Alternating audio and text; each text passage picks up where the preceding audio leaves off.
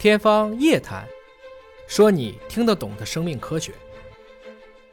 如今我们生活好了，天天都是吃香的喝辣的大鱼大肉，很多人特别是到了中年，一不小心就会三高，所谓的高血压、高血糖、高血脂。如今因为蛋白质摄入又特别的多，嘌呤也多，所以越来越多的人还出现了第四高，即所谓的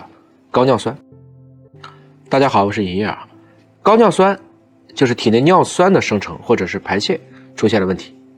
导致血液当中的尿酸浓度过高引起的疾病，那最常见的一种疾病就是痛风。我们是如何一不小心就中了这个高尿酸的雷区呢？我给大家把可能的情况细说一二，说不定哪一条您就中了。雷区一就是饮食不当，长期的高嘌呤饮食，比如说喜欢吃内脏，你像毛血旺、海鲜，还有这个肉类，如果这样的一些食物摄入过多，以及你会同时的摄入很多的糖类和脂肪。这些都会增加高尿酸的风险。如果饥饿会导致酮体生成过多，也会抑制尿酸的排出，这就是我们产生这种高的血尿酸的第一个雷区。第二个雷区呢，就是酒喝多了，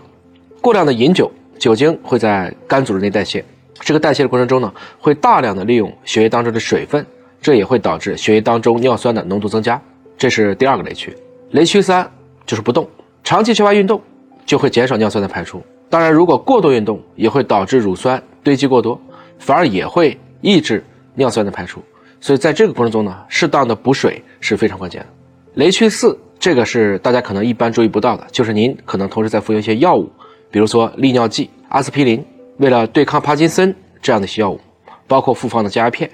免疫抑制剂等等，都可能会影响尿酸的代谢，增加高尿酸的风险。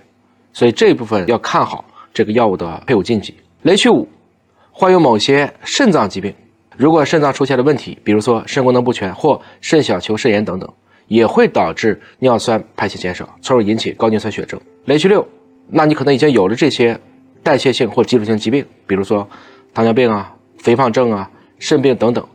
这个时候你罹患高尿酸的风险就更高了。雷区七，除了以上的饮食、生活方式、疾病造成的影响，还有一个就是遗传因素，确实有一种高尿酸血症是家族性的。应该说，这样的一些家族呢，先天的存在一些基因缺陷，使得体内的尿酸代谢会出现问题，从而导致高尿酸血症的发生。雷区八啊，可能是大家很难想象到的一点，就是肠道菌群的失调也会影响尿酸的排泄，因为我们大量的尿酸还都是内源性产生的，通过菌群的调节，实际上是可以去降低血尿酸的生成的，比如食用华大优美达的清风益生菌来调节菌群。去抑制尿酸的合成和促进它的排出，也可以在一定程度上有所缓解。以上讲的这几点，是不是感觉到生活当中到处都是雷区？其实也是因为我们的生活方式变化的很剧烈。如果尿酸高，要做的工作就是要充当扫雷员，把这些雷区呢自己注意，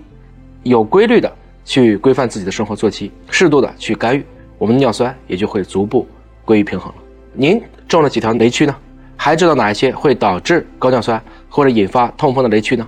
欢迎在留言区评论讨论。